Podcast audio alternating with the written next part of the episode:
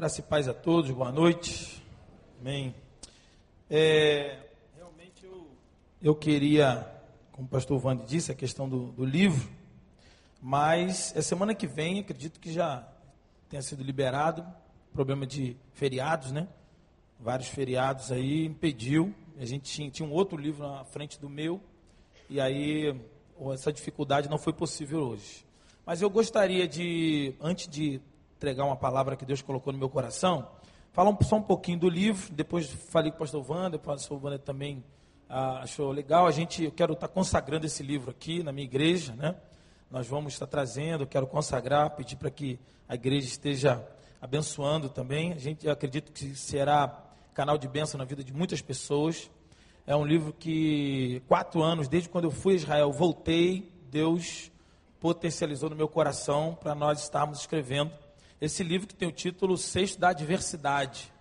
E num tempo como de hoje, a gente fala muito sobre, sobre somente sobre conquistas, sobre prosperidade, sobre adesões, sobre ganhos. E a gente falar sobre adversidade parece que é uma palavra que traz alguma repulsa, mas tem tudo a ver com o Evangelho. E baseia-se no livro, no, no capítulo 9 de Atos, quando Paulo desce dentro de um cesto. Eu descobri que esse texto não é tão famoso quanto eu achava. Muitas pessoas é, depois que a gente comenta que se lembra desse texto, que Paulo, quando ele chega a Damasco, se converte ao Senhor no caminho de Damasco, ele tem que sair fugido de Damasco, ele sai dentro de um cesto. Chega com toda a honra e toda a glória e sai corrido, fugido dentro de um cesto. Mas há todo um, um, um legado de Deus nisso, e Paulo sai dali numa, numa fuga, mas uh, ali retrata a primeira adversidade na vida dele, e eu trago algumas discussões. Uma delas é que Paulo não foi só protegido pelos apóstolos ali, mas ele foi é, rejeitado pelos apóstolos. E essa rejeição, mesmo não sendo de forma maléfica, de forma ah, ah, é, é, premeditada, mas foi um descarte. E para quem é descartado, não importa se teve intenção ou não teve.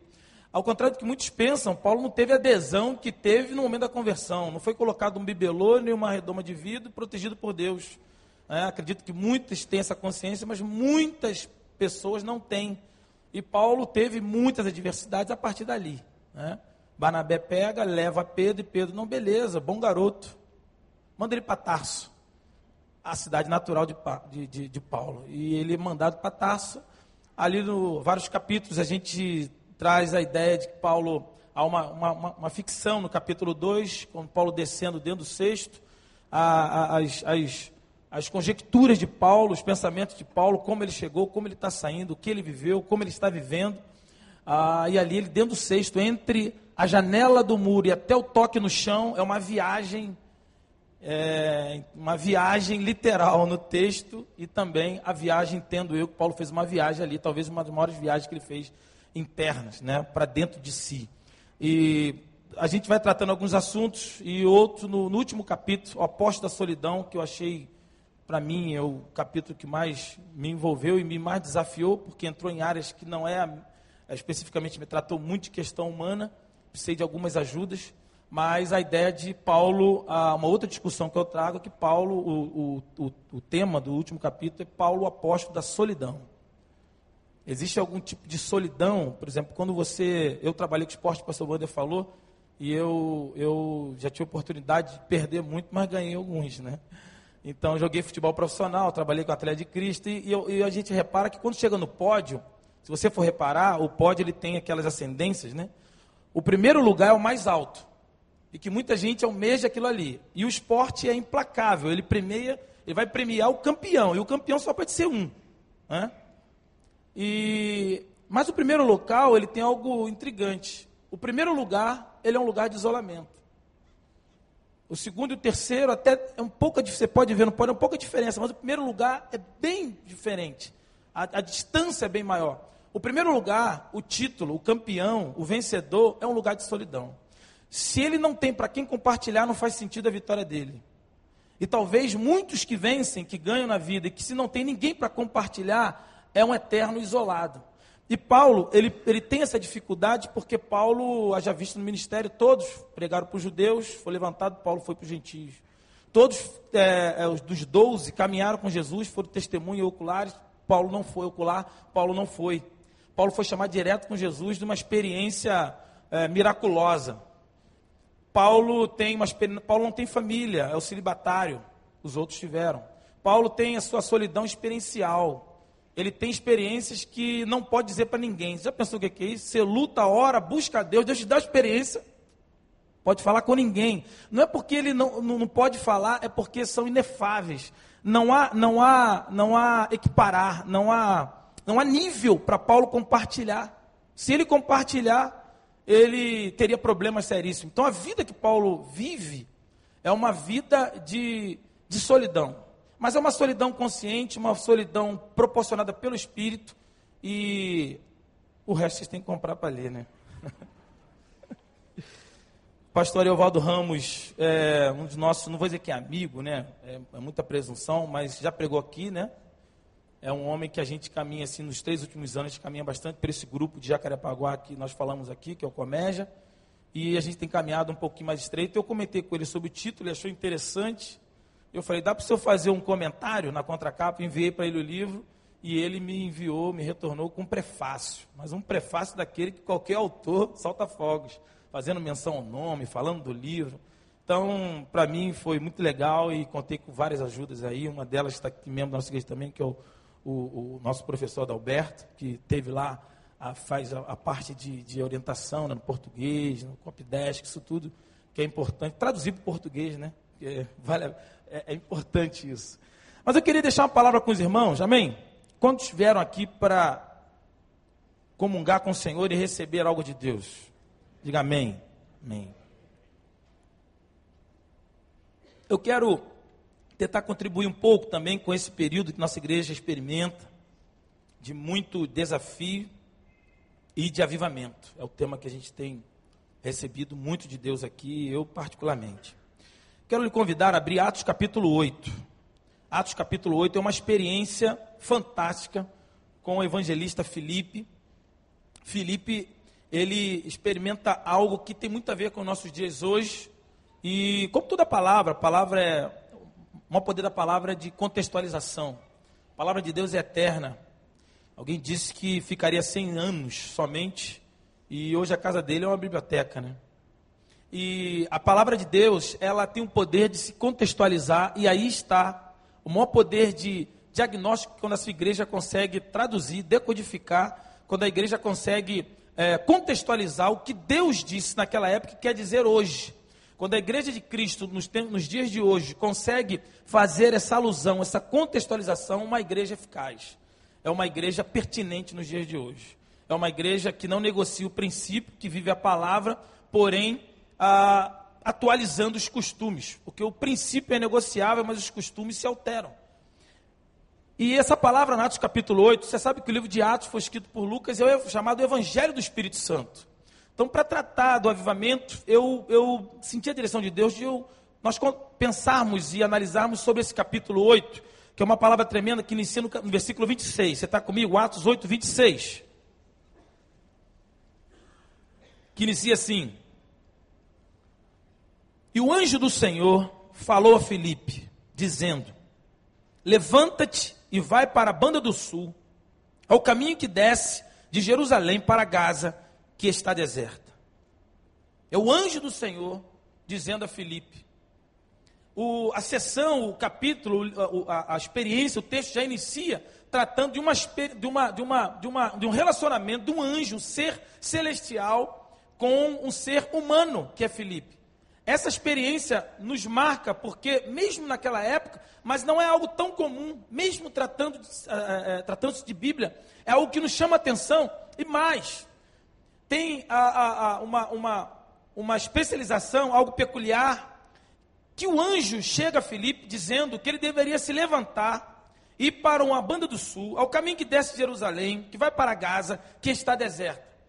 E aí, ah, eu quero tratar com os irmãos aqui, esses minutos que, no, que temos à frente, sobre avivamento e seus desafios. Porque às vezes a gente pensa o avivamento é como sendo algo unilateral, só de Deus. Eu clamo, clamo, clamo, peço a Deus, mas existe a minha parte nesse negócio. Lembre-se que a vida, a relação com Deus, ela é bilateral. Partiu dele para mim, mas deve ter o meu comprometimento com ele. Então existe uma tecla, o start disso aí parte de mim também. Existe o meu comprometimento nesse negócio. O avivamento vem de Deus, mas ele não é só contemplativo, ele não é só teórico, existe a prática, existe o meu envolvimento nesse negócio. Então, ainda sabendo que, sabendo que orar talvez seja algo bem mais prático né, do que a gente possa imaginar, mas ela transcende a questão da oração, porque não é só orar, é ação, e existe na questão dos desafios. Quando Felipe está aqui, a Felipe é, ele é impactado por esse, por esse convite de Deus a um novo posicionamento. E o avivamento, ele requer isso. Não há um lugar que Deus não agiu, que Deus venha, que Deus agiu no, no, no Novo Testamento, no Velho Testamento, qualquer outro lugar, o pulsar do Espírito Santo, que não houve é, desafios, que não houve reposicionamento, renovação. Não só em placas, não só é, é pseudo-renovações, não só aparente, mas interna. Algo que veio trazer como um renovar, um descartar de mim para um novo eu, que nasce a partir de uma nova, um novo pulsar do Espírito Santo de Deus. O Espírito Santo de Deus é algo que se move. Amém ou não amém? E nesse, nesse mover de Deus, ele sempre, sempre nos traz algo novo. Pode ser o expert, pode ser o bambambam, bam, bam, pode ser o fera, pode ser o papa entre nós. Quando o Espírito Santo de Deus chega, quando o anjo de Deus vem, quando o Espírito de Deus vem, quando o profeta de Deus vem, quando a palavra de Deus chega, em várias circunstâncias de Deus, quando o Espírito Santo de Deus bate ao nosso coração, nossa porta, sempre será para nos trazer algo novo. Pode ser o que for, eu não sei o estágio da sua vida, 20, 30 anos, professor, PhD, DDD, mestrado, eu não sei. Sempre haverá algo novo do Espírito Santo de Deus. Deus sempre te surpreenderá. Você crê nisso? Quando Felipe estava ali, Felipe não era qualquer um, não.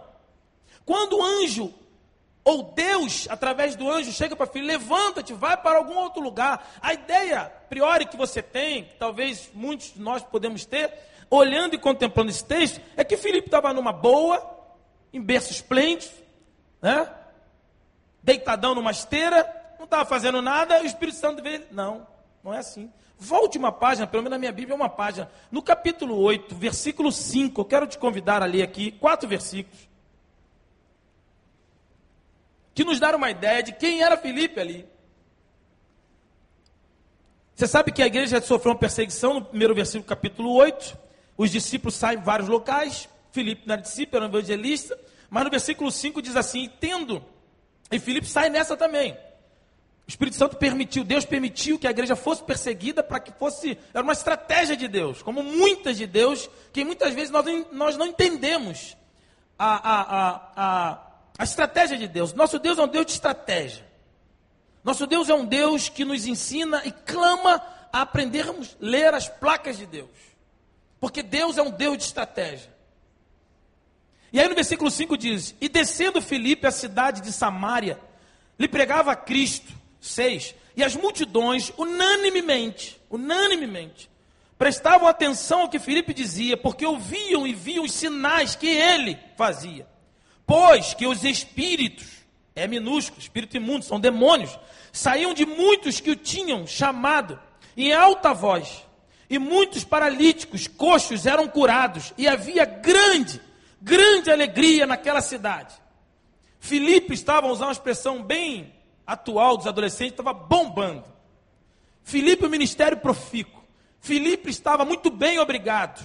A igreja pujante, a cidade alegre, ele feliz com o ministério, desenvolvendo, ouvindo a sensível voz de Deus, porque Deus não grita, Deus sussurra. Deus não compete com os, com os ruídos externos. Deus ele sussurra, a voz é a brisa suave. E muitas vezes o monte, o fogo treme, mas em muitas vezes Deus fala através de uma brisa suave. E se você não tiver sensível à voz do Espírito, passa batido. E Felipe ali estava muito bem.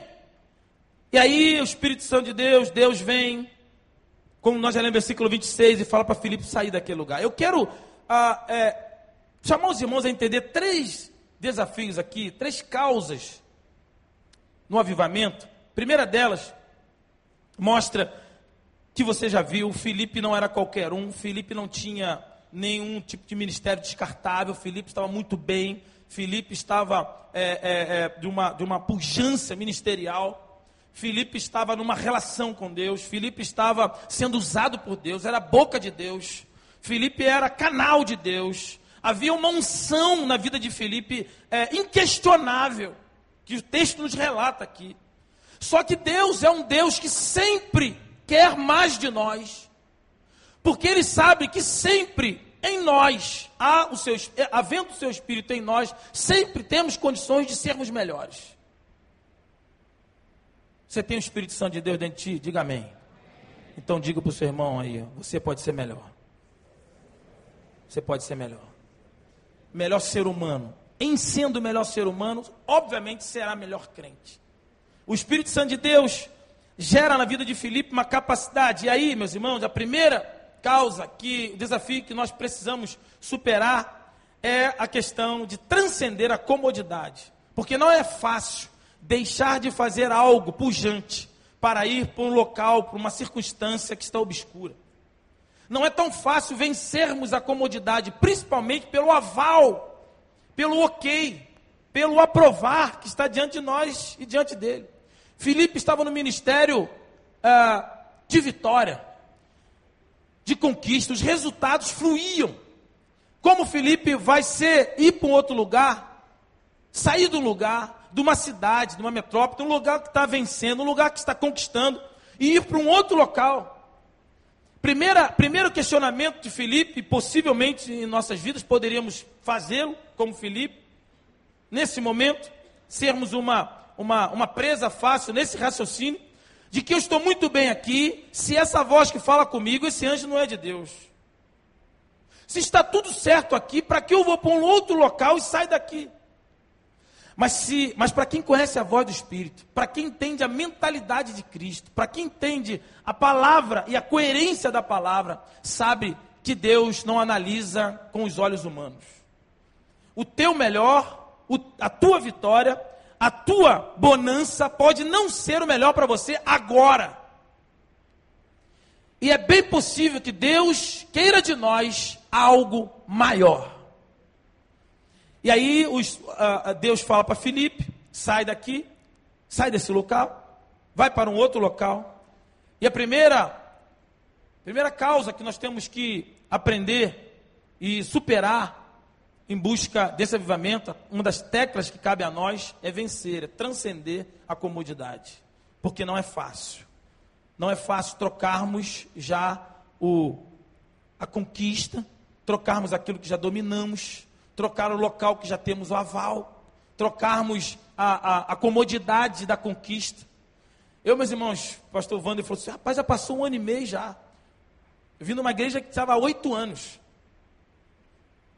Que você chega, todo mundo já te conhece ministerialmente, você fala oi, todo mundo amém. Você fala que vem para cá, oito anos dirigindo uma juventude.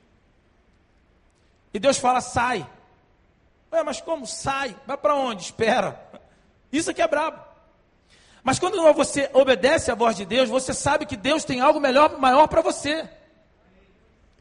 Quando Felipe está lá, Deus fala: sai e vai para um outro local. Vencer a comodidade. Segundo lugar, nós vemos no versículo 26 que ele fala: levanta-te, vai para a banda do sul, caminho que desce para Jerusalém. Essa estrada aqui, meus irmãos, era uma estrada, já não era, era um caminho, era um atalho não era uma, uma, uma, uma, uma estrada tão usada. Possivelmente já estava, é, é, já, já servia de visitações, de presença de salteadores e de ladrões. Era uma estrada já não tão funcional. Era uma estrada como, um, nós conhecemos um atalho. Uma estrada que certamente havia riscos e perigos. E a segunda causa que nós temos que, a segunda tecla para startar, o avivamento da nossa vida, o comprometimento, nos comprometermos com esse avivamento, primeira causa, a segunda causa, é transcendermos os riscos de uma vida com Cristo. A partir do protótipo, ele mesmo, Jesus. Os riscos. O que ele investe. O que ele anda, o que ele caminha o que ele se, se entrega, o que ele renuncia. o que ele se envolve, em muitas vezes, botando a sua cabeça a prêmio,